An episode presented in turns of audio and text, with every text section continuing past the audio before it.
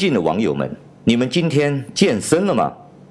尊敬的网友们，一切刚刚开始，刚刚开始啊！亲爱的战友们，你们今天成为伪类了吗？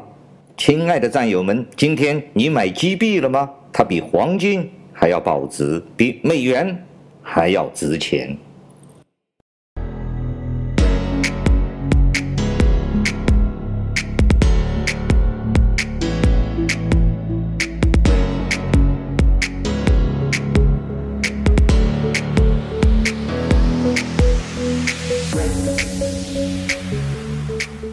谢大家来到自由发声。在昨天呢，零零七尝试开了一次直播，非常的不顺利，一直在断线，一直在连接。主要是我翻墙的服务器呀、不好，没能给大家带来一个很好的体验，向大家说一声抱歉啊。在网络状况不佳的情况下，我还是尽量的把节目制作好了，传输上来吧。昨天直播的主题呢，我是想和朋友们来探讨一下郭文贵这个现象。我们常常在说呢，中国的社会是一个劣胜优汰的社会，也就是所谓的劣币驱逐良币的社会。诸葛亮骂王朗那篇檄文呢，稍微改动几个字，就可以写出当下的“庙堂之上，朽木为官；殿敝之间，禽兽食禄”，以致狼心狗肺之辈，贪污腐败遍布中华。卢颜比膝之徒纷纷秉政。叼飞盘的、舔屁股的、摇旗呐喊，封号删帖，不许人民说话，他们却黑白颠倒，指鹿为马，以厚颜无耻为云，以善良友爱为耻，用暴力和谎言治国。在这种社会的大环境之下呢，那么像切格瓦拉这样的人，自然就成为了全民追捧的一种偶像了。这个切格瓦拉，我前几期节目说过，他不是古巴的那个革命领导人，他是一个偷自行车的一个窃贼。我在中国人为什么不讲理之中给大家分析过，对中国人影响最为深重的就是强盗逻辑。什么叫强盗呢？当他拥有强大的力量的时候，他就是强盗；当他没有强大的力量，他是一个很弱小的时候，就是流氓。所以说，强盗文化和流氓文化呢，是在我们中国非常普遍的一个现象，甚至可以说是构建了我们中国人文环境的最重要的基础。当你明白了这个原理之后呢，你就非常容易理解为什么会出现像切格瓦拉这样的小偷成为英雄，像郭文贵这样的流氓也可以成为偶像。与流氓呢相对应的就是一种绅士啊。我们大家都知道，西方文化呢，这种绅士精神影响非常的深远。它不仅仅是外在的，要穿着西装、打着领带，说话不要太大声，举止得体，表现出一种不卑不亢的优雅和对别人的尊重。它的内在呢，是我们中国这片文化中从来没有出现过的东西啊。第一点呢，它要体现出人之所以作为一个人，他有人格和尊严。这种绅士精神外表的不卑不亢，它内在的就是人格和尊严。这个呢，我以后再给大家讲。第二点呢，绅士精神呢，第二个绅士精神内在的就是他的骑士性的担当，源自于欧洲的这种骑士精神呢，是欧洲人独有的啊。我们在著名的美剧《权力的游戏》里面，我们可以看得到什么叫骑士的精神。我用几个关键性的定义的词给大家总结一下：谦卑、荣誉、牺牲、英勇、怜悯、诚实、公正和灵魂。由骑士精神转变为现代的绅士，这是西方文明的一个很重要的一个价值观。我给大家举一个简单的例子啊，在第一次世界大战的时候，英国的。军队死亡率最高的就是贵族，数据是一战中英国士兵的死亡率是百分之十二，军官的死亡率是百分之十七，而伊顿公学毕业生的死亡率会百分之二十。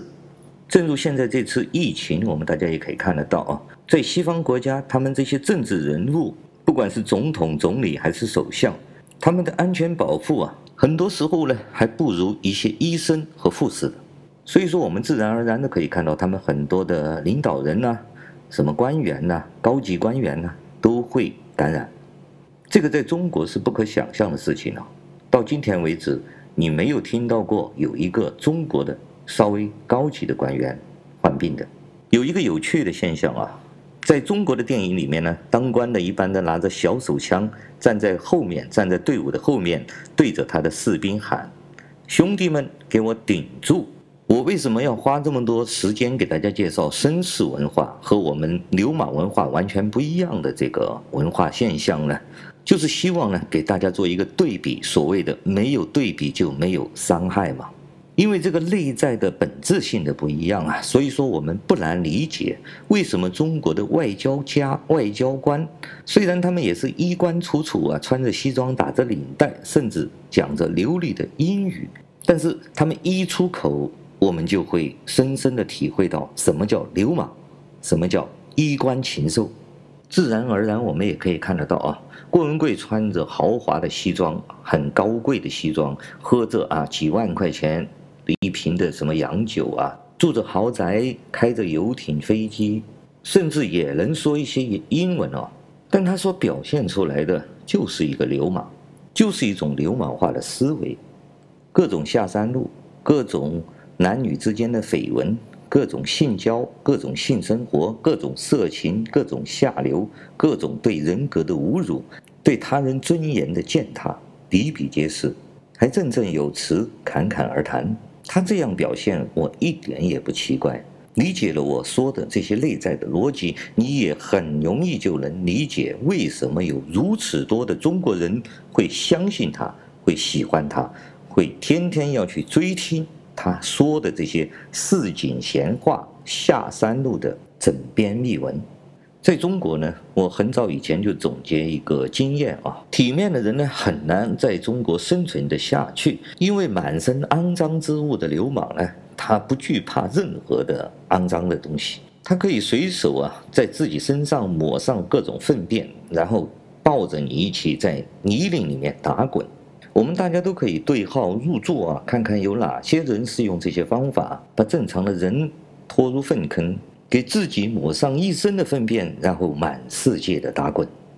中国有句俗话叫“无知者无畏”，我想说的是，比无知者无畏更可怕的就是这种流氓文化，这种废尔泼赖，这种自己浑身涂上大便，然后满世界打滚的人，更为无耻，更为可怕。很可惜呢，中国人的文化里面只有成功学。他不管你是强盗还是流氓，只要你成功了，你自然而然就成为了英雄。当一个流氓或者强盗获取了权力的时候，还有千万个人会匍匐在你的脚底下。这才是中国文化最为可怕的地方。我们可以来看一看当年的毛泽东，他打着共产主义的旗号。要北上去抗日的，做民族英雄的旗号，结果呢，躲在陕北的窑洞里面，骗取了千千万万个所谓的当时的进步青年，投奔去了延安。这些满怀着爱国主义理想的年轻人，在延安被共产党、被毛泽东用流氓的方式，已经过了一遍又一遍的清洗。最后都变成了一种什么样的人呢？第一，绝对服从教主毛泽东的统治；第二，随时为了毛泽东奉献出他们的一切；第三，他们可以残忍地杀害任何人，只要是毛泽东教主不喜欢的人，他们可以毫不犹豫地把他们消灭，哪怕是他们自己的亲人、父母。我们可以看看郭文贵今天的所作所为。和当年在延安窑洞里面的毛泽东是不是如出一辙？毛泽东也说过啊，干革命呢就像谈女朋友，可以做出任何承诺，任何的空头承诺，反正都是为了革命嘛。我们这个理想很高大，非常的伟大。为了伟大的理想，那么我们的谎言、我们的欺骗，那么都是理所应当的。把女人弄上床呢，只是我们革命路上的一段小插曲。所以说，郭文贵的行为就是一遍又一遍地做出各种各样的承诺，比如说花多少亿美元请世界上最先进的科学家、软件师来制作一个翻墙软件，让全国人民都可以翻墙，等等啊，还有其他很多很多各种承诺，我想大家都知道啊。互联网是有记忆的。最后呢，我还想给大家说一说，在中国最近这十几年以来流行开始流行的网红。这种网红呢，就是一种眼球经济，博眼球的这种经济。为了成为这个网红呢，无所不用其极。在中国，那就是最早的网红，我给大家介绍过啊，叫郭美美，那个炫富的女孩子。今天呢，我要着重的是说郭文贵，她也是一个网红。她这个网红呢，是集合了中国之流氓大全的一个网红。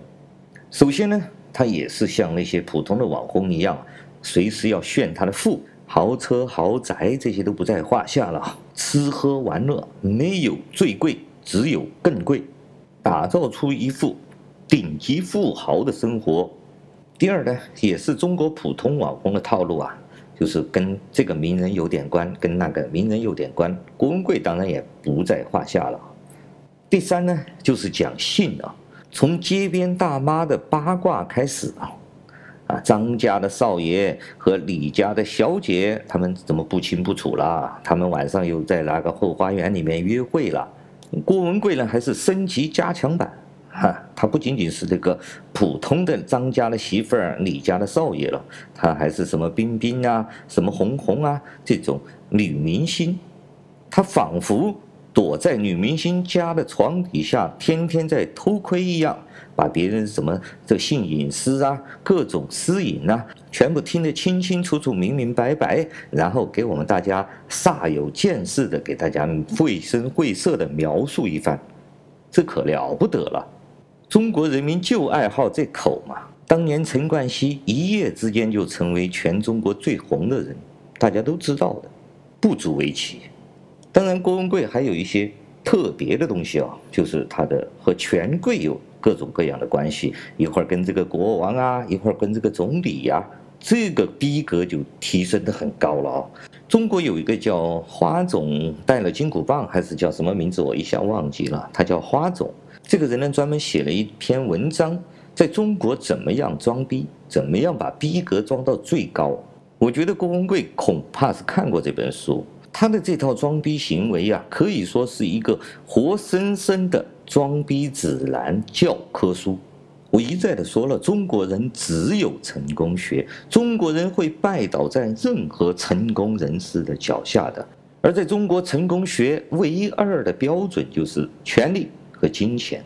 如果金钱在和权力有勾结的话，就像郭文贵所表现出来这样，那自然而然他说什么。你也得相信了，对吧？当然，要说这个现象呢，还有很多话题，还有很多值得说的。但是时间有限，本期节目呢就说到这里。